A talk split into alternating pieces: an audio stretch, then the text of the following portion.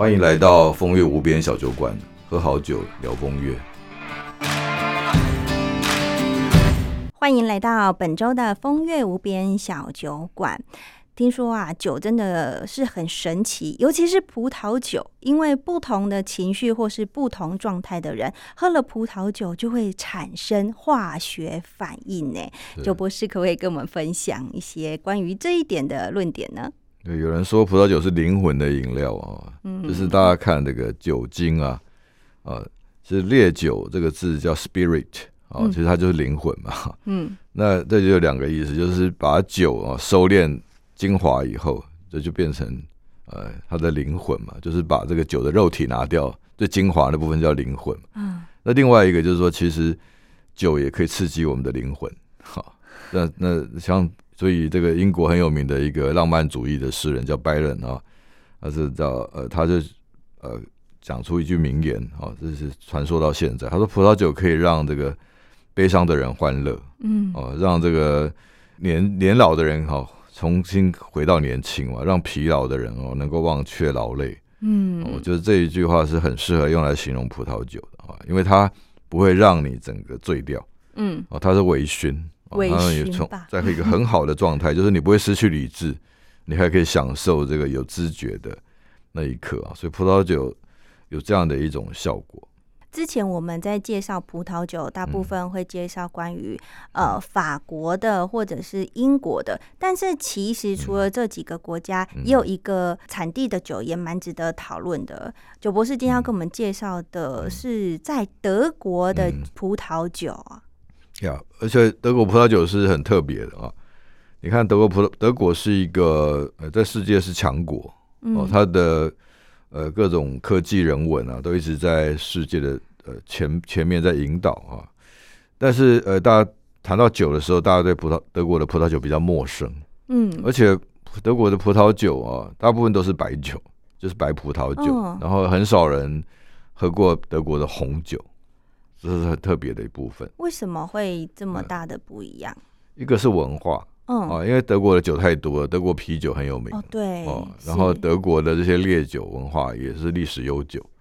那德国葡萄酒，呃，它反而是呃白酒为主，还是跟这个它的农作的经验有关。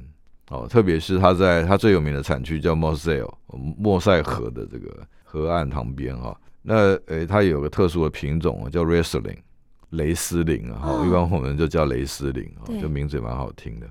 啊，像我前女友的名字，然后她，哎，就是雷，就是台湾就翻成这个打雷的雷啊，啊，也有人会加上草字头，雷，然后诗就是诗词歌赋的诗，哦，诗，铃就是这个斜玉铃啊，也可以翻成铃铛的铃，所以很美嘛，这个名字就很美，那它女性的名字，对对，那它也是蛮女性化的酒，所以全世界女生喜欢喝的酒里面。排名第一名，我觉得应该是雷司令啊，德国的雷司令啊，就是横横扫全世界。那当然还有另外一个，另外一个这个主流品种在澳洲现在是当红的啊，叫做呃白苏维翁啊，Sauvignon Blanc，Blanc 就是白色嘛，然后 Sauvignon 就是呃它翻成苏维翁啊。那德国的这个雷雷司令啊，应该是世界三大白酒品种里面的。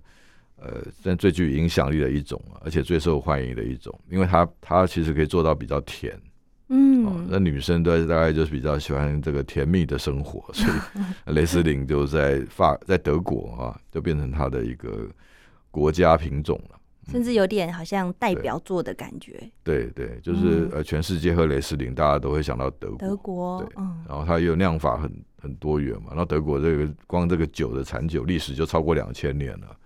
所以很有它的人文脉络。所以雷斯林 T 呃，喝起来就是比较相对比较甜的葡萄酒喽。通常都比较偏甜，嗯，所以雷斯林可以一般都是稍微甜跟很甜这两种。哎，那他们有比较分级，他们是基本上至少有三级的分法，那那个甜度也都不一样。嗯，那呃，而且放久了又更甜。哦，老年份那个酒更甜，越久越甜，对，然后越贵。对，哦，那一瓶我喝过最贵的雷司令大概是三万台币，那人民币大概就是大概一万一万多人民币，一万二人民币吧，嗯，这差不多嘛，嗯，一万出以内，一万出以内，就是那那这个就是很贵的白酒。那我觉得值得一提的就是说，哎，德国它是一个老世界啊，旧世界里面的算是强国哈，但是它的葡萄酒却在世界比较没有那么多知名度，所以它一直在努力创新啊。我觉得德国人应该是赚这些科技软硬体的钱够了，他不想要去赚这些像法国人赚这么呃像酒这种小钱吧。我我在猜哦，那那他就呃在酒这部分。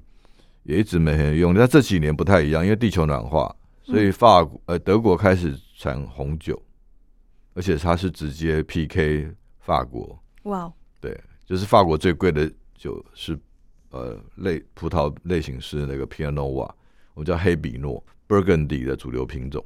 那法国现在也在种 Pinot Noir，而且是呃强调它卖的比法国的 Burgundy 更有 CP 值。对。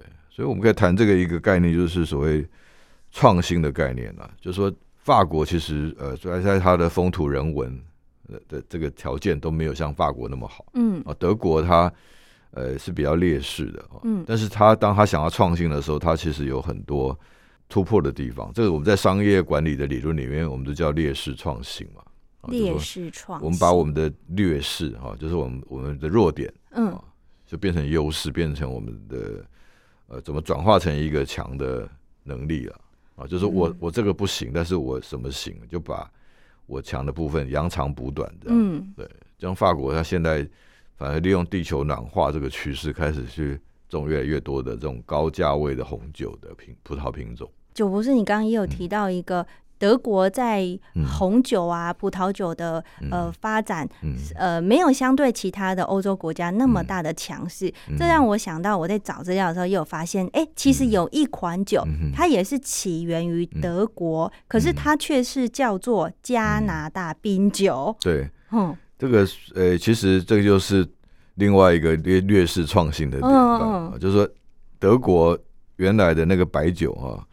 是它的大宗嘛？对，就是它强强势的产品是白酒，但是呃，有一阵子在呃某个年代里面哦，很早很早，大概有一两千年的那葡萄，他们发现这个气候不稳定的时候啊，特别是冬天啊，整个大雪会把葡萄园就盖住，嗯，那等于是你种了一年的葡萄就毁了啊，这葡萄就不能用了，嗯，那过去大概是丢掉啊，因为葡萄被冻僵了以后呢，就坏掉，也不能回去像过去的方式去酿酒了。但是后来就有人农夫发现说，原来可以啊，把这些被冻坏的葡萄啊废物利用，而且酿出来酒更好喝，更好喝啊，因为它的这个冰冰雪把糖分浓缩了哦，所以你酿出来的酒就特别甜美啊。那德国人就爱吃甜嘛，像德国猪脚啊这些比较甜腻的食物啊，都是德国人喜欢的，就大受欢迎啊。然后他们就把这个酒叫冰酒。叫 ice wine，ice wine，那就成为一个德国的，反而变成他们的这个德国之光啊。但是后来有个国家呢，就又学他这一套，又呃把它超越了哈。所以现在大家谈到冰酒，反而谈到另外一个国家，就你刚刚提的加拿大。哦，其实加拿大的冰酒源头是德国，它基本上是超德国的，但是它现在用价位竞争，就是德国的葡冰酒很贵，但是它就把它卖到。便宜，而且它主要是加拿大的这个地大嘛啊，然后它的整个各方面成本低，而且它气候也更适合。对，嗯，它也是冰雪是它的主要产品。大家想想看，说这个冰天雪地，大家就是我们每天活得很辛苦啊，就是很不方便，然后又很不舒服，冰天雪地。但是它把这个劣势，把这个弱点变成它的优点啊，就反而在雪地里呃种出了黄金这样。所以加拿大很厉害，甚至让我联想到哦，就是冰酒哦，好像就是加拿大，嗯，跟德国好像都画不到等号。对对，也许过再过几十年后，全世界冰酒的重点重症产区是德是中国，不一定哦，这个很难讲。对，因为人类历史你把它拉开来看的时候，什么事情其实变化都很快。嗯，啊，但是你现在我们作为一个人，我们寿命大概一百岁以内吧，我们看很多事情好像很长。但是在历史上面看，你就拉到一千年来看，其实一百年变化也不过十分之一而已啊。是啊，那我你看，我们光回去看人人类的历史里面很多事情的变化，其实很几十年就有个新的转变。嗯，就像我们现在 AI 啊，像这些元宇宙的科技，都是两三年就出现。我们用网际网络用到现在，网际网络的我们讲这个整个的人类数位文明也不过二十年了。哦，所以未来的很多。可能性吧，嗯，所以就是看我们怎么切入那个维度。是好，那今天的风月无边小酒馆呢，我们聊到了德国的酒哦，包含冰酒也是哦。听众朋友如果有兴趣的话，也可以买来喝喝看，品尝一下。今天的风月无边小酒馆就到这，谢谢你，谢谢。